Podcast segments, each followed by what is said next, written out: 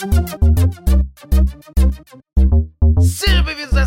A esta cúpula que nós do Trovão, mas é de pessoas maravilhosas do podcast One Up. Eu sou o Jack e esse aqui é mais um One Up Drops especial gravado na primeira edição do One Up Glitch. A primeira edição desse evento que tem a proposta de reunir os desenvolvedores independentes do cenário brasileiro. No evento, a gente contou com a presença de uma galera muito legal que levou jogos incríveis. Deu para conhecer gente da área que tá começando e gente experiente. Antes da gente pro drop, só não esquece de seguir o podcast OneUp nas redes sociais, agregadores, no Spotify e onde mais você ouviu os seus programas favoritos. Se quiser ajudar o OneUp a crescer e continuar o trabalho, considere se tornar um colaborador lá no PicPay. É só procurar o podcast OneUp por lá.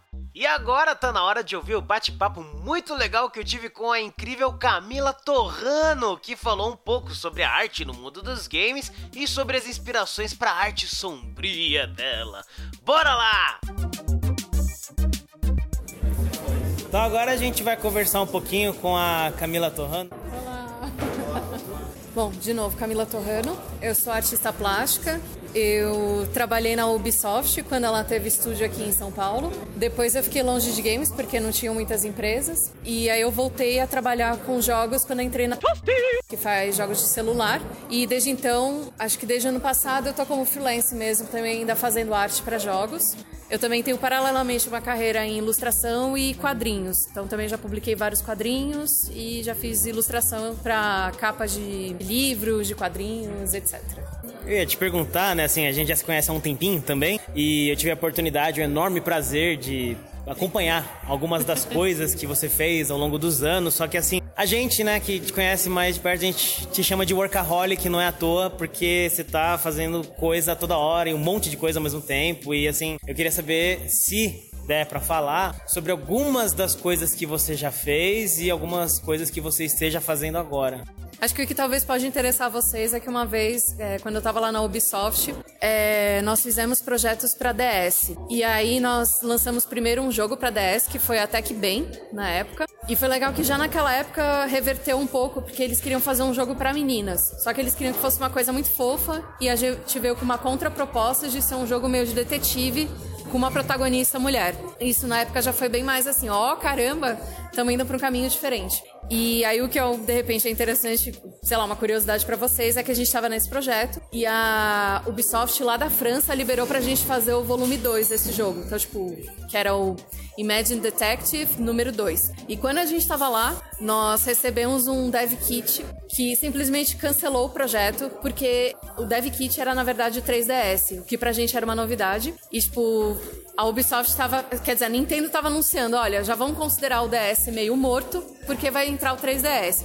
Que é uma ironia, né? Porque o DS continuou vivo ainda por muito tempo. Aí foi legal, mas ao mesmo tempo foi muito triste. E a parte legal de você estar trabalhando com essas coisas mais secretas é que você vê os seus amigos jogando DS, achando que tá no ápice do console, e você fala, puta, já vão matar esse, esse console daqui a pouco. Então eu tinha que ficar de bico calado, porque, tipo, eram coisas confidenciais, a gente não podia falar. E então foi muito legal ver dentro da, de grandes empresas como é que é essa transição, como é que são cancelados os projetos, e, tipo, era um projeto bom. E às vezes, como público, a gente não entende, né? Tipo, mas como é que cancelou? E às vezes são realmente decisões arbitrárias, são decisões que não são de quem tá fazendo o jogo, são questões muito mercadológicas e até uma questão de cegueira, porque trabalhando com jogos de celular eu vi também muita cegueira de um pessoal que não manja de games está querendo falar, não, o jogo tem que ser assim. E você como jogador e pessoa que faz, você fala esse jogo vai ficar um saco. E então isso acontece bastante. Acho que é mais isso assim de curiosidade, tipo, e atualmente eu tô fazendo de novo jogos para celular. Eu falei, não quero mais fazer jogo para celular. Só que apareceu um cliente grande, é porque para os jogos de celular. Eu falei, bom, eu tenho que pagar conta e não tem jeito. É, bom, você falou que você trabalhou na Ubisoft. Como é que foi trabalhar assim? Porque muita gente, eu acho que está começando, sonha em trabalhar na Ubi, na Microsoft, na Sony. E você teve a oportunidade de trabalhar. Como é que foi a experiência de trabalhar lá? Foi realmente um sonho se realizando, assim, foi um negócio completamente fora da caixa, até o meu processo seletivo. Eles abriram o estúdio em 2008. E aí, em julho eles abriram para vagas de artista. Eu mandei currículo, nunca escutei a respeito. Tipo, não recebi resposta, sim, não, nem nada. E aí, quando chegou em dezembro de 2008, eles abriram para estagiária em arte 2D. E eu mandei de novo. E por sorte, ah, inclusive fica aí a dica, tenho projetos pessoais sim, porque uma das coisas que me influenciou para estar lá dentro não foi só a qualidade do meu trabalho, mas eu ter projetos pessoais em jogos. Isso me botou na frente de muita gente que nunca tinha feito nenhum assetzinho que seja animado. E aí eu passei por todo o processo seletivo, os caras gostaram de mim, só que a, a, uma das coisas mais que eu fico assim, hoje em dia eu não teria coragem, na época eu era completamente sem noção, eu fiz. Que é o seguinte: tem dois desenhos meus, um é chamado Alice no País das Maravilhas, só que é uma Alice em cima de um vibrador gigante, e o outro é a Branca de Neve e os Sete Vibradores. E eu botei isso no meu portfólio e eu mandei pra Ubisoft. E aí, quando eu cheguei na, na reunião, hoje em dia eu, eu, fico com vergonha, mas na hora em que eu cheguei na reunião, eu tava muito orgulhosa, porque botaram, tipo, num talão, assim, num projetor.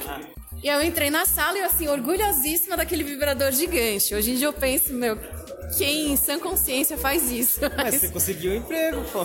Não, então, essa que é mais ironia. O, o producer do estúdio virou pra mim e falou assim: Você já mandou portfólio pra gente, né? Eu falei, já, mandei na metade do ano. Aí ele falou assim: Eu vi esse trabalho e eu falei, eu quero trabalhar com essa pessoa. Sabe? Eu quero esse vibrador aqui.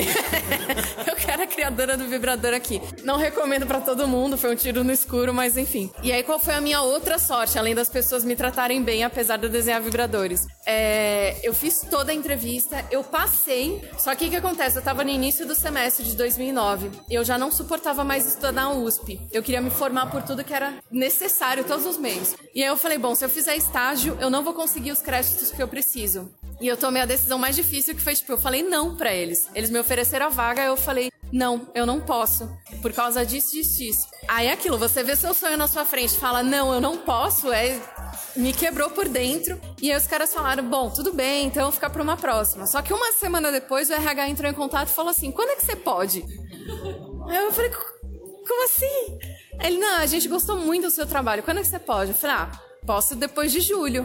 E eles falaram, beleza, então a gente vai fazer todos esses primeiros seis meses a papelada e em agosto você começa. Então foi Tipo, como assim? A Ubisoft está esperando uma porra de uma estagiária para começar a trabalhar lá. E a experiência lá dentro foi, assim, foi o time dos sonhos. Eu trabalhei com ilustradores absurdos, é, programadores, etc. E o que você vê lá dentro é uma puta de uma seriedade com a qualidade mas ao mesmo tempo você também tá à deriva disso que eu falei para vocês, certas decisões arbitrárias. Não vou dizer que tudo foi justo, tudo foi maravilhoso. Tinha umas decisões ali que eram cagadas, mas tem outras que a gente tem que dar o braço a torcer que, por exemplo, é uma coisa besta, não vou falar nomes, mas por exemplo, teve uma pessoa num cargo mais alto que falou assim: "Para esse jogo a gente tem que ter um gato falante". E toda a equipe falou: "Que bosta de gato falante, não tem nada a ver com esse jogo, não sei o quê". Depois que lançamos os jogos, depois de muito tempo, adivinha uma das coisas que mais deu certo? A porra do gato falante. Mas ao mesmo tempo tiveram ideias merdas que a gente teve que engolir. Então é, é, assim, é muito legal que você tem esse sonho de, porra, eu trabalhei na Ubisoft, mas ao mesmo tempo você vê, é uma empresa porque tem pessoas como todas as outras. A diferença é que a gente estava nesse patamar acima de fazer um jogo para console, algo oficial em parceria com a Nintendo. Então o que eu diria para vocês é, é do tipo, se existe algum conselho, é sempre levem a sério o seu trabalho. São coisas muito básicas, mas que elas dão muita diferença no final do dia também. É saibam trabalhar em equipe, em receber críticas e passar feedback construtivo, porque isso no dia a dia é o que pesa. Porque às vezes tem gente que é muito boa no que faz, mas é insuportável de trabalhar junto. E ela pode se tornar um verdadeiro inferno ali. Tipo, uma pessoa é capaz de minar uma equipe inteira. Então, sempre queiram ser os melhores, mas também boas pessoas. Porque isso, no final das contas, no final do dia, tipo, é, é muitas vezes o que vai valer para um jogo ficar bom. Muito mais do que você tolerar uma pessoa que é gênio, mas é insuportável. Ah, e é muito legal. Na época, eles já tinham todas essas paradas de levar para comer em tal lugar, fazer final de ano em local que, sei lá, num sítio que tinha um monte de coisa aproveitando o ensejo que você falou é, da faculdade, né? Qual que você acha que é a importância de um curso superior para se trabalhar com arte em jogos, em games? Aí é um pouquinho variado, tem coisas que eu apoio, tem coisas que eu não apoio, mas é porque assim, eu entrei numa faculdade de artes plásticas. A galera já não achava nem que ilustração era arte. Então, tipo, seriam só queriam escultura, pintura.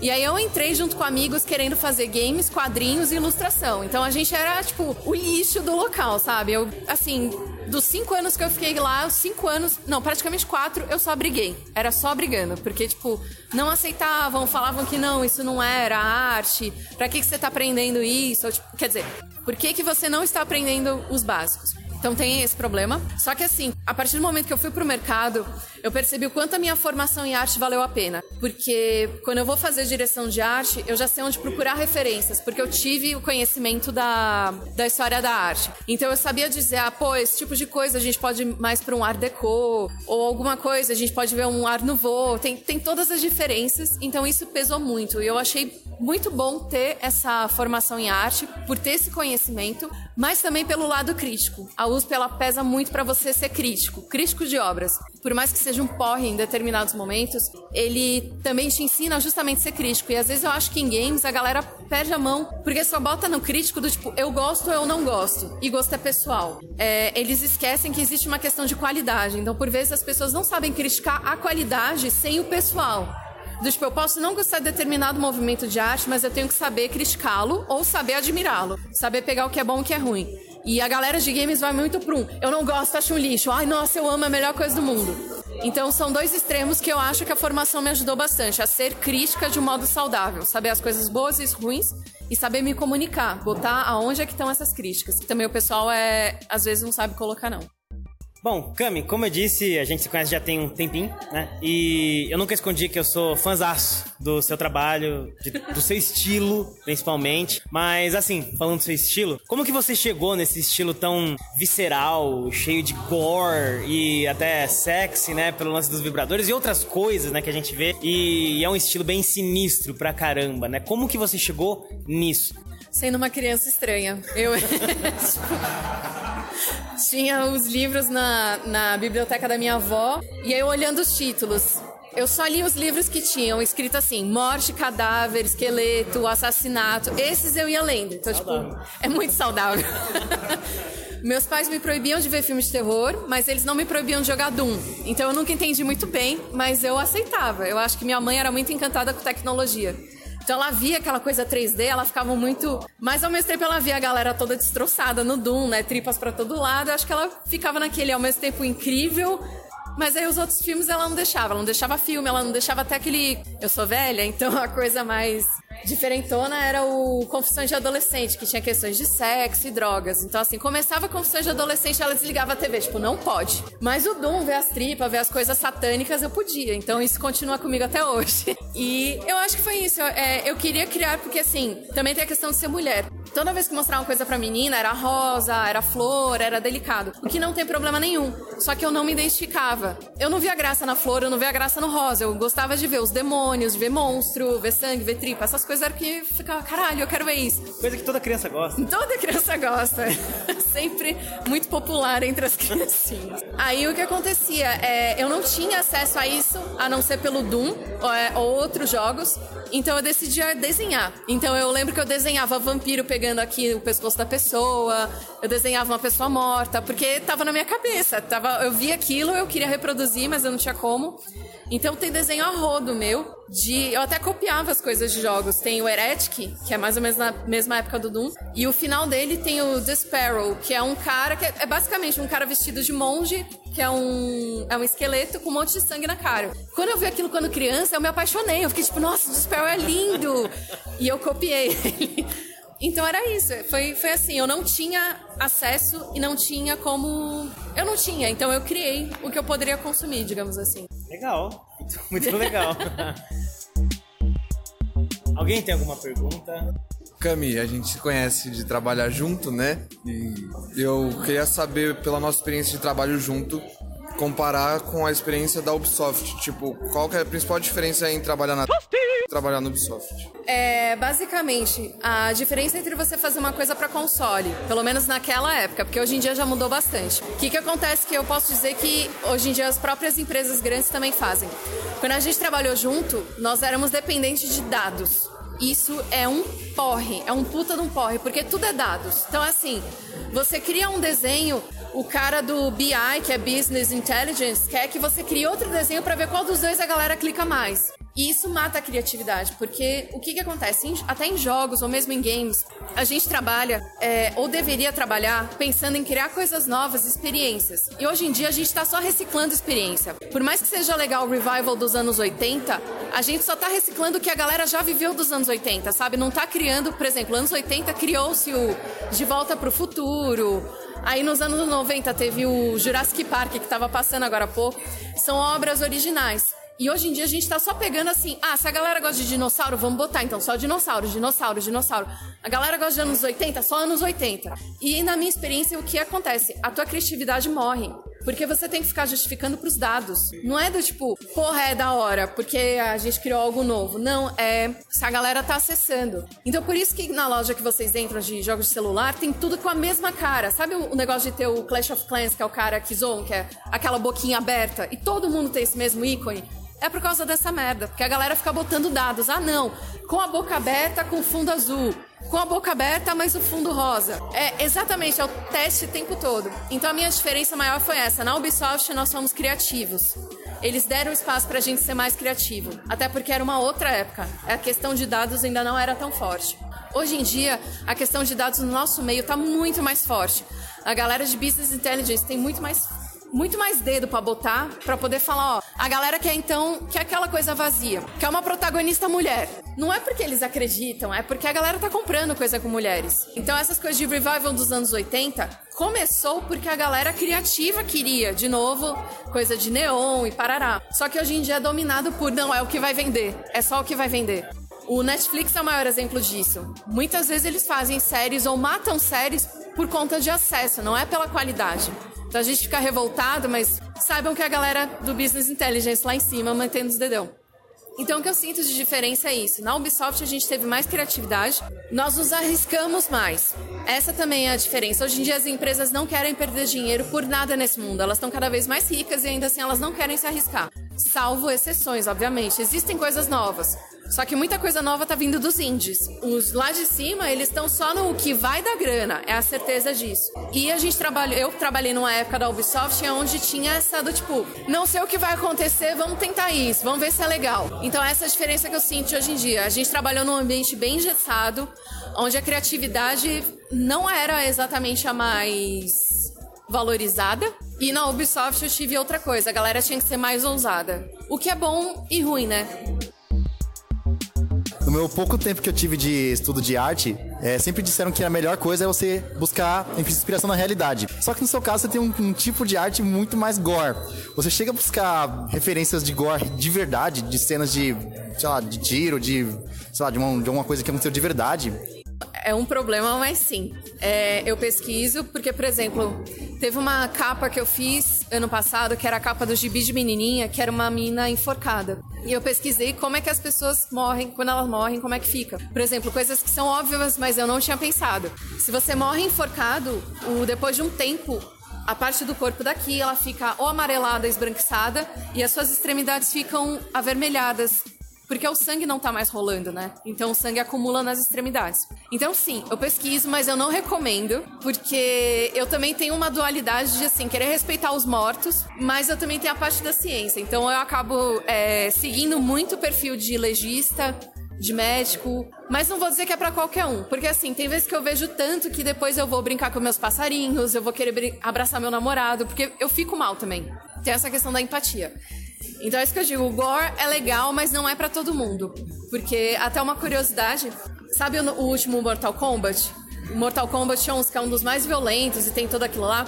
Eu, eu falei, porra, é meu sonho trabalhar num troço desse. E aí depois eu fui ver, assim, as entrevistas com as pessoas que trabalharam. O pós disso, eu falei, porra, eu não pensei nisso. Que é o quê? A galera ficou traumatizada. Teve gente que ficou menos sensível, ou gente que ficou com sintoma pós-traumático mesmo, de ficar vendo tanta violência, ou tanto, tipo, osso quebrado, víscera, parará, que a gente não pensa na saúde mental de quem produz os jogos, no caso de terror. Porque assim, eu faço porque eu gosto e tudo mais. Mas eu penso, será que se eu fosse obrigada a fazer isso o tempo todo, será que eu ia estar tá bem? Então, é sempre essa dualidade que às vezes quem faz terror não pensa. Só o momento que você começa a ver muita merda, aí você fala, peraí, eu não tô ficando legal, sabe? É, uma coisa é você ver o produto final lá, né? Um, sei lá, um Hellraiser, e daí você vê aquelas tudo aquilo que tem no Hellraiser, não, eu não sei o nome em português, mas enfim, você vê aquelas tripas, tudo lá, você sabe que é um negócio que é, não é real. Mas aí a partir do momento que você tem que ver o real mesmo, né? De verdade, aí eu acho que é, É, ainda mais então. pra você fazer, né? É até uma discussão que eu, que eu já tive com alguns amigos, é que a gente pensa assim, a realidade virtual tá ficando cada vez melhor. Imagina como é que pode ser uma realidade virtual de um jogo de terror que seja extremamente realista. Então, é, é isso, a gente não para pra pensar esses momentos de, tipo, onde é que a gente vai aplicar o realismo, sabe? Ele pode ser usado pra muita coisa boa, mas também a gente tem que olhar essa outra parte. Silent Hill, um Dead Space mais fotorrealista, já pensou? Eu amaria, mas eu sei que não Eu é pra também. todo mundo. Dentro de qualquer carreira, a gente acaba sempre influenciando alguém de alguma forma. Dentro dos eventos que você participou, das empresas que, que você trabalhou, por acaso, alguma menina ou menino, sendo criança ou adolescente, olhou pra você e falou: Caramba, é a melhor coisa que eu vi na minha vida, quero seguir com isso, quero saber melhor de você. Ou eu gosto muito desse estilo, eu também assisto, gosto de terror, e compartilhou com você essas, essas coisas boas ou coisas do tipo? É, eu já tive muita experiência. É que nesse caso, como a minha carreira de quadrinhos já tá. Não sei se tá bem mais tempo, mas enfim, decolou mais. Enfim, mas eu tive muito mais experiência com gente de quadrinhos do que games. Games eu não sei se a, se a galera às vezes é mais fechada, mas é muito engraçado, porque às vezes eu falo com alguns e, tipo, nossa, tua arte é do caralho, eu admiro. Só que, tipo, ao mesmo tempo, eu nunca, a pessoa nunca falou comigo. Fica lá exatamente os introvertidos, ficam lá assim, só na cantinha. Não sei. Alguns deles estão mais bêbados e eles falam. Mas aí, assim, com quadrinhos, pelo menos, já teve muitas interações incríveis. E uma das interações incríveis foi com um açougueiro, que eu já. Então. Com um açougueiro, mas é tipo, é muito bonitinho. Que foi assim: a gente tá fazendo um evento de quadrinhos em Santos. E o legal, que é até um. Enfim, uma crítica que eu tenho de, de eventos de quadrinhos super fator, tipo, que são muito caros que eles não dão acesso a todas as pessoas. E tinha esse evento em Santos que não cobrava nada pra entrar. E eu tava numa palestra com mais outras mulheres falando como é que é fazer quadrinhos, parará. Aí acabou, vieram algumas pessoas falarem com a gente. A primeira que veio era uma, uma moça e ela tava com as duas gêmeazinhas, irmãs piquititicas, assim. E ela tremia pra falar com a gente, porque ela tava nisso, tipo, eu quero que elas saibam que elas podem fazer o que elas quiserem. Eu tô muito emocionada. E eu, tipo, "Ai, meu Deus, eu vou chorar também, sabe? Então foi muito legal que ela queria mostrar pras meninas que sim, mulheres podem criar mais coisas. Aí a gente conversou, tudo mais. Aí depois veio o açougueiro, que ele falou: olha, eu tava passando por aqui, eu, tipo, perdi o emprego de açougueiro há pouco tempo, eu não sabia o que era esse evento, eu vim aqui. Só que o que acontece? A, a- eu fiquei encantado porque a minha esposa escreve, e desde que ela teve filho, eles eram, tipo, uma classe bem mais baixa. Desde que ela teve filho, a gente não tem mais condições de, do tipo, dela criar. E eu vendo vocês, eu queria mostrar pra ela, assim, tipo, tem mais mulheres fazendo também. E eu fiquei, "Ah, meu Deus, tipo, eu vou chorar por tudo aqui. Então é muito legal você ver que a gente às vezes tá numa bolha. E o quadrinho ou o jogo é um jeito de você atingir uma outra pessoa. É, eu, por exemplo, só soube que dava pra trabalhar com os jogos, tipo, do jeito mais clichê possível, porque eu vi numa revista. Um dia eu tava vendo uma revista que era uma de jogos e aí falava de um diretor de arte. E aí falou: "Ah, o fulano é formado em artes plásticas". Aí eu fiquei: "Mas peraí, tipo, porque pra mim essas pessoas que faziam jogos até então eram, sei lá, semideuses". De repente eu vi esse cara ali, tipo, na foto. E curiosamente, uns anos depois eu conheci ele. Eu falei, cara, eu só entrei em games porque eu vi tua foto e vi que você desenhava também. Então foi muito legal. Mas aí, a outra que eu tive com criança foram duas interações maravilhosas. Foi no Anime Friends. Eu tava com os meus desenhos de terror. Aí primeiro passou uma menininha, tipo, tudo catatalzinho. Uma delas passou, olhou meu desenho, ela fez assim, fez o sinal da cruz e saiu. Tipo, só saiu. E a outra foi uma menina que tava vindo com a mãe. A mãe viu os meus trabalhos, olhou pra mim, deu aquele sorriso amarelo que mãe muitas vezes dá pra mim. E se botou na frente do meu desenho, meio do tipo, essa menina não vai ver. Só que, obviamente, criança, né? Mãe, o que tem? O que tem? Aí ela olhou, a mãe deu um sorriso todo sem graça, falou assim: Ah, então é que minha filha gosta muito dessas coisas de terror. Aí eu falei, ah, que legal, você também quer fazer essas coisas? A menininha olhou pra mim, ela abriu um sorriso que ela viu o desenho do Fred é, dilacerando a cara de uma pessoa. Ela abriu um puta do sorriso e falou assim: Eu adoro violência. A mãe me olhou, eu olhei pra mãe, ela olhou pra mim, eu só sorri, sabe? Aí ela foi puxando assim a menina, eu falei, não, tá tudo bem, eu também, olha, ela vai ser uma boa pessoa, sabe? Ela, ela respeitando os animaizinhos e os seres humanos, tá tudo bem. Então essas foram as minhas interações bem positivas. É muito legal que, que nem assim, esses eventos de jogos, é legal a gente sair da bolha. Você vê que é capaz, tipo, pessoas que nem a gente, que fazem jogos, que fazem música, enfim, que existem, existem humanos por trás. A gente às vezes acaba idealizando tanto as pessoas, esquece que por trás, sabe, tem, tem exatamente gente que nem a gente. É, eu sigo no Twitter o Masahiro Ito, que é o, é o diretor de arte de Silent Hill. E o cara fala tanta besteira, ele fica mandando emoji, sabe? Ele fica mandando um monte de besteira. Só que eu olho a direção de arte do cara, é foda, ele é muito. Eu fico, meu, eu queria ser esse cara. Aí você vai ver um tá mandando um monte de merda na internet, sabe? Kojima também, foto de grama. Exatamente. Então é, é legal. Então essas foram as minhas interações muito positivas. De tipo, poder olhar e ver pessoas, tipo, você inspirar e também ser inspirado por outras pessoas. Acho que dá tempo para mais uma pergunta, se alguém tiver. O Jean, e quem convive comigo, aguenta bastante eu, eu falando. Parece até que eu tô militando jogos mais de 18, de tanto que, que eu gosto do assunto.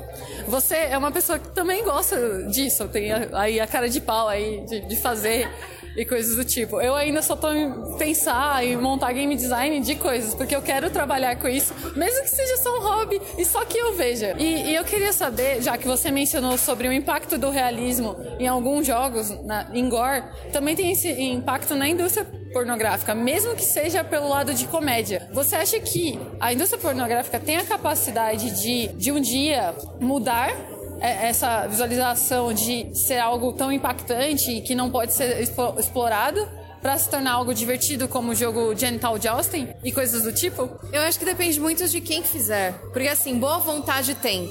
O que acontece muitas vezes é que os recursos financeiros estão concentrados em determinadas mãos que não querem isso. Então, é, eu acho que realmente vai continuar ainda nas coisas indies, porque é isso, é que nem coisa de, de, de tipo, questões feministas. Antigamente a gente era louca, suja, escrota, tudo mais.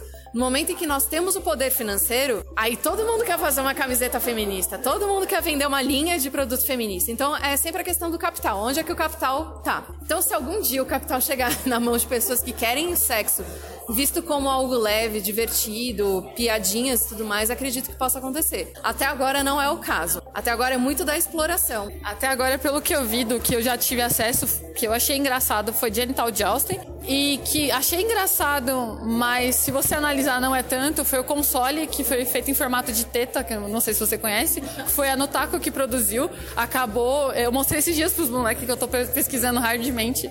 Muito forte. Eu tava pensando em um Metrovania sexual, por causa de uma Game Jam. E eu encontrei esse console e, e, é magnífico, é engraçado. Você tem um console em formato de, de, de, Dependendo da pessoa que você é, você vê isso de uma forma errada. Eu acho engraçado e eu teria. Mesmo sendo, sendo, sendo feminista, eu teria, porque tem feministas que brigariam por ser o formato de uma teta. Eu adoraria. e então vai também, como você disse, da interpretação e o que o público que você quer atingir. E eu esqueci o que eu ia falar, que eu acabei comentando. A minha memória é muito maravilhosa.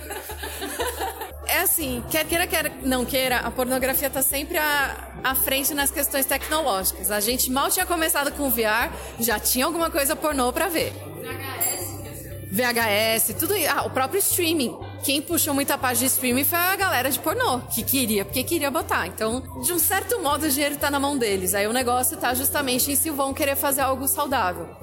Que ainda não é o caso, porque ainda tá muito na mão dos homens. Homens héteros, no caso. Mulher também consome pornô, só que às vezes quando você vai no, sei lá, no Xvideos, é só, tipo, abusada. É, são uns termos muito escroto, que você olha e você fica, tipo, teu tesão vai, pra, vai pro inferno, porque você vai, ah, pra que, que eu vou querer ver uma menina sendo abusada? Bom, e nesse caso também tem a Erika Lust, que tá fazendo filmes que são mais... Hã?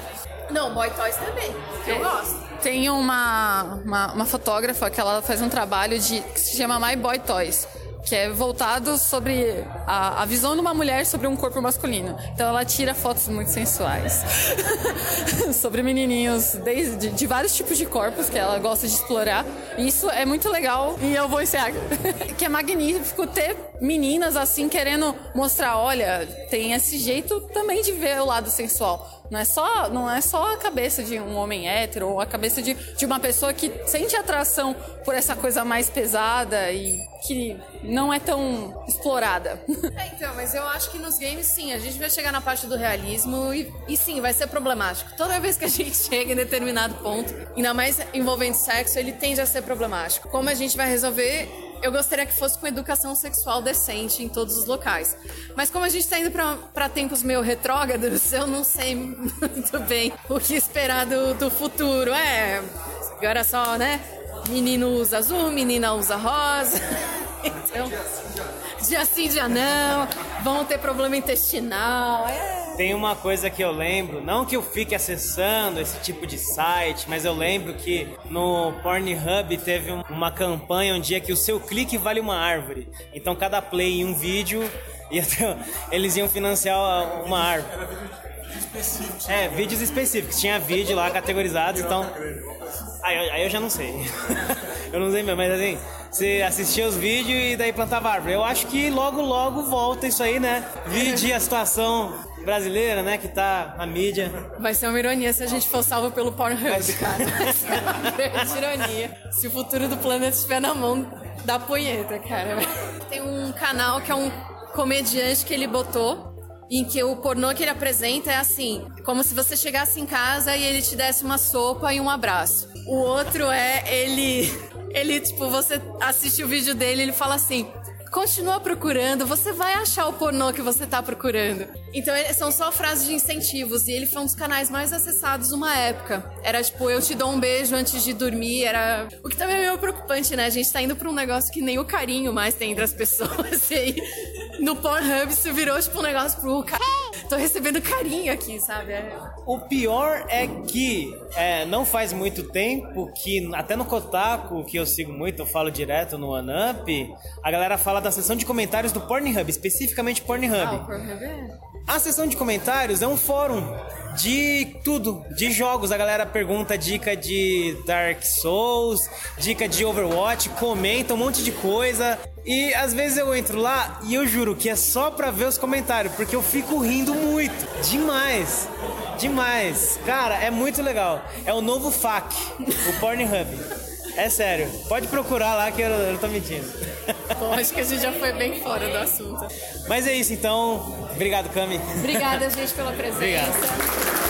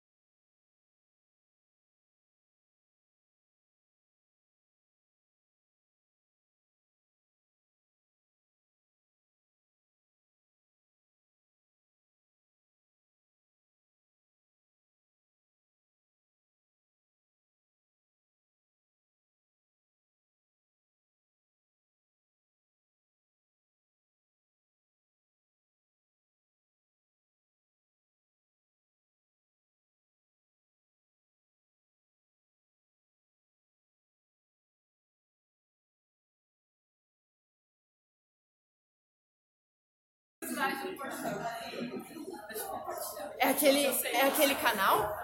Não, a Pornhub estava fazendo um estudo de gamificar as punhetas. Sim, eu vou ser direto, assim. É, eles criaram, é, eles estão em desenvolvimento, surgiu em 2015 o projeto, que é uma pulseirinha que você brinca e ela captura seus movimentos para tornar aquilo em energia cinética. Então, a, a, o embasamento deles é gamificar a interação com os vídeos. Aí eu ia te perguntar